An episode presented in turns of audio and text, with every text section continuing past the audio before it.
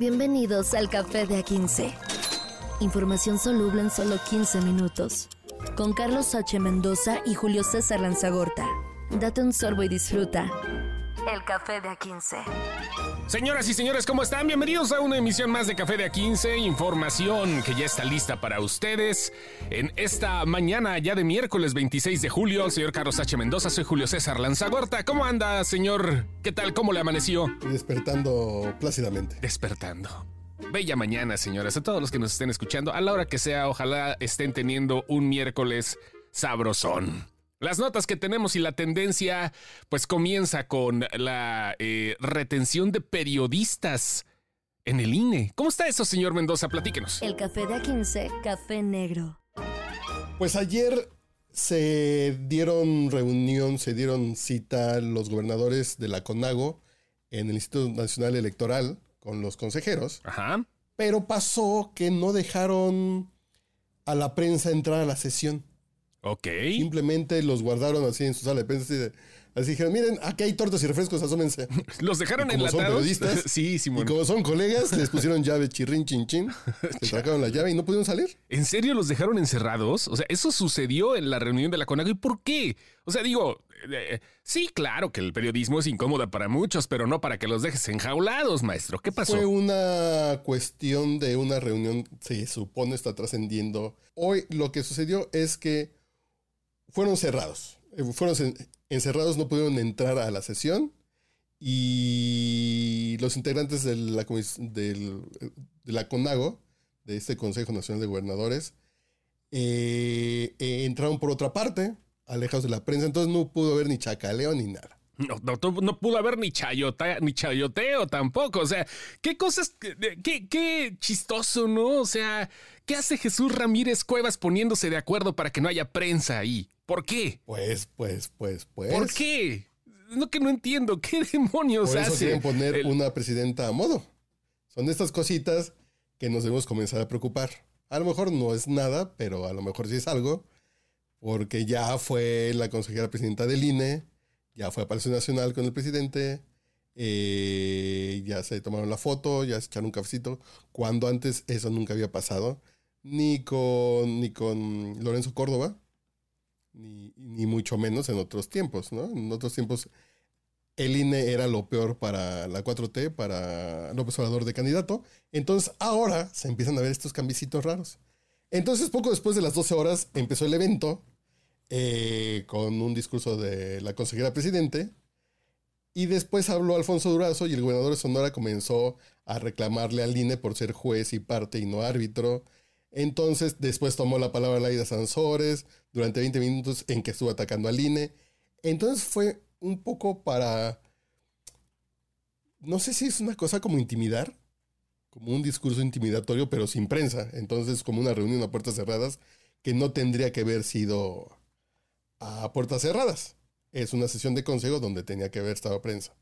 ¿Y quién dijo que, que pasó eso? O sea, si no hubo prensa, ¿a quién le constató? Esto lo está reportando Marco Levario Turcot. Entonces comienza a decir que la presidenta no dijo nada, Tadei no respondió ninguno de los reclamos, y esto molestó a tres consejeros, Claudio Zavala, Dania Rabel y José Martín Faz, que ellos al final del evento no tomaron, no tomaron la foto oficial, se levantaron y se fueron.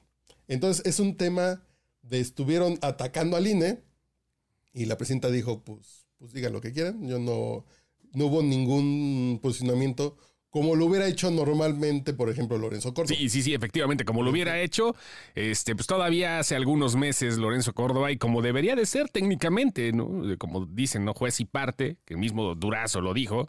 Ahora, bueno, pues se metieron en camisa de once varas con una babosada realmente, porque se me hace muy tonto no dejar a la prensa entrar al, órgano que se dedica a vigilar y a contar las elecciones en el país. Básicamente los gobernadores de Morena fueron al INE a regañar a los consejeros y la consejera presidente no respondió Y básicamente esto era lo que no querían que se De supiera. todas maneras se supo. Bueno, a la otra que vayan con un cerrajero. No, pero con video, imagínate ver esto en video, hubiera estado más sabroso. Sí, no, claro, hubiera sido chido, ¿no? Hubiera sido así como que... Bueno, de todas maneras fue eh, campante la nota porque la estamos contando. Ya, este, pues dijeron que no este, hubo autorización para retención de los periodistas, se está prometiendo la investigación. Y eh, pues te digo, nada más es cosa de que esto pueda suceder a lo mejor en algunas próximas reuniones, porque el INE se dijo abierto a trabajar con la prensa, pero pues ya nos dimos cuenta que no está tan abierto como las puertas que cerraron ahí del Instituto Nacional Electoral. Y que si hay acuerdos y si hay una presidenta a modo para la 4T. Entonces falta un año. Vamos a ver qué pasa, señores. Oye, se hubieran llevado a los eh, que robaron la joyería la vez pasada, ¿no? Y, y ahorita otra banda hizo otra cosa con la joyería, digo, por lo de los masazos, para que hubieran salido los reporteros. Información caliente en el café de A15. Sí, por los masazos que se tardaron como cinco minutos en tumbar dos vidrios de esos gruesos. Pero, ¿se acuerdan lo que pasó en Plaza Antara aquí en la Ciudad de México? Que se robaron unos relojes muy, muy caros, Sí. muy finísimos de París, que muy finísimos de Suiza. Ahora, eh, en una joyería en Plaza Tepeyac, que es un centro comercial, volvemos a lo mismo, es, una- es un centro comercial en una zona concurrida. Digo, en la Ciudad de México todo es concurrido, todo está lleno de tráfico. No es así como voy a saltar un banco y me, y me voy corriendo eh, o me subo a un carro porque las calles están vacías. No, aquí lo que hicieron ya no fue esto de romper con masazo los vidrios, sino entraron a una joyería, la joyería La Esmeralda, y, y básicamente dos, dos hombres entran a una joyería, solicitan ver algunos artículos, y de pronto cuando ya, cuando ya los tienen en la mano, sacan la pistola y dicen con permiso, echan un balazo al aire y salen corriendo. O sea, técnicamente lo hicieron a la vieja escuela, ¿no? O sea, permítame un segundo, por favor. Ya nada más les faltaba que hicieran la prestidigitación para que se los guardaran y no se dieran cuenta y los cambiaran por unos de bisutería. Así es, básicamente fue algo así como de. Y me pasa aquel, aquel anillito que está bonito en la vitrina, ¿me lo pasa? Me pasa ese relojito que es que lo quiero ver, le sacaron todo y en sas, mano, sacaron la pistola, echaron balazos, se echaron a correr y nadie los agarró. Y nadie hizo no, nada. pues no. Nadie hizo nada. Este. Pues está. es- está pesadito, ¿no? Va- vaya, por lo menos. Es que no quiero decir por lo menos porque está mal este pedo que se esté normalizando las cosas, ¿no? O sea. De, de cierta manera, eh, eh, esto seguramente va a replicarse otra vez. El asalto a este tipo de, de establecimientos, pero vaya, es, es interesante ejemplo- ver cómo están evolucionando. Esa joyería no es tan fifi. Como la no, pero joyería un varito Berger, extra. que sí es muy fifi, muy, muy, muy neoliberal. Que ahora cuando ves este tipo de joyerías que tienen Rolex en las vitrinas, la semana pasada fui a un centro comercial, andaba viendo qué Rolex me compraba. Entonces vi que en el aparador ya dice, estos son meramente de exhibición, son fake. Así de ni se emocione, no nos venga a romper el vidrio. No se acerque, por favor, ¿no? Y en otros centros comerciales ya no hay, los aparadores están con cortinas negras. Entonces, si usted quiere entrar, tiene que pasar dos puertas de seguridad. Como de en el banco. de los bancos. Ajá, sí. Y afuera hay un señor armado. Entonces, usted sabe si se avienta el tiro o no. Cosas que se tienen que invertir por parte de nuestros amigos los joyeros que mueven al país. Un saludo a la familia Berger, que sí la conozco básicamente. La familia Berger, que bueno, pues ahora sí le, le- le- Que todos conocemos, Le están invirtiendo. Todos en México conocemos a la familia Berger, ¿no? Sí, eh, de cierta manera, ¿no? De, de una u otra forma, así es esto. Oye, y este, eh, na- nada más para, pues ahora sí, para rematar el- el- el- la nota que no tiene mucho que ver, pero de todas maneras, eh, lo que pasó ahora con el IMSS, que ya le están diciendo que pues desde hace algunos años con Miquel Arriola le están moviendo sabroso a esto de la eh, corrupción y eh, por lo mismo de los elevadores, lo que pasó ahí en, Playa del Carmen y ahora Miquel Arriola ya le respondió. por lo de la muerte de la niña en Playa del Carmen, empezaron a.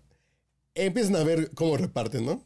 Básicamente, no, no les cabe y la empiezan a repartir. Entonces, aquí le terminan echando la culpa a Miquel Arriola por unos contratos que hizo con esta empresa cuando él era, cuando él era encargado del IMSS en el año 2016.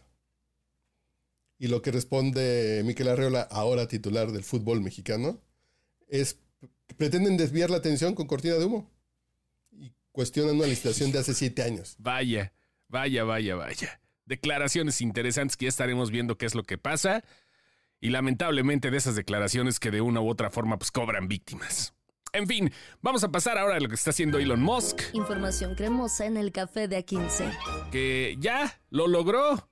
Desmadró al pajarito. Hasta, hasta Duolingo se está burlando de que ya no existe el pajarito chiflador. El gurrumino. Desmadró el pajarito que me acuerdo de una despedida de soltero. Pero en fin. el gurrumino animal del demonio. ya empieza a quedar un poco claro por dónde va esta modificación de Twitter a que se convierte en X. No sé si ustedes sepan, pero Elon Musk comenzó su vida de éxito principalmente con, con PayPal. Sí, claro. Pero él quería ser ex antes de PayPal. El, el ex.com ha sido suyo desde hace muchos años. Hace más de 20 años ha tenido este dominio porque él quería hacer un mecanismo de pagos, hacer una plataforma de pagos universal, global.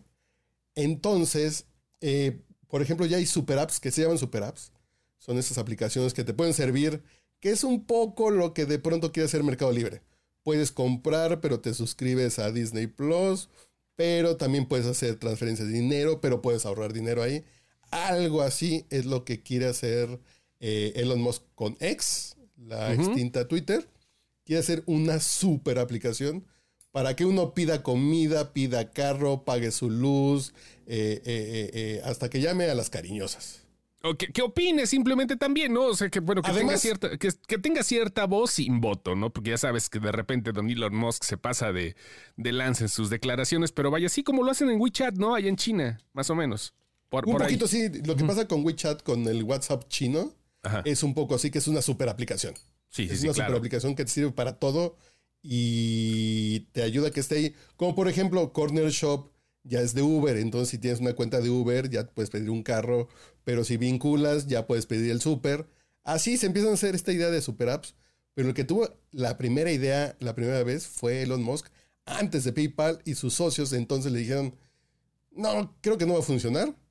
Y le dijeron, nos vamos a acabarnos en pagos, en dinero, en transacciones y tan tan. Pero ahora dice, Ahora es otro momento y Elon Musk, se avienta a hacer por fin su X, su X, eh, basado en el, en, el público que tiene en Twitter. Vaya, vamos a ver, digo, ya la gente ya está como que saliéndose, ¿no? Porque, eh, bueno, este en teoría que Twitter sigue siendo una muy buena fuente de información. Si te quieres pelear, pues ahí está chingón, ¿no? Pero también te sirve mucho para informarte, para estar al momento en todo lo que acontece.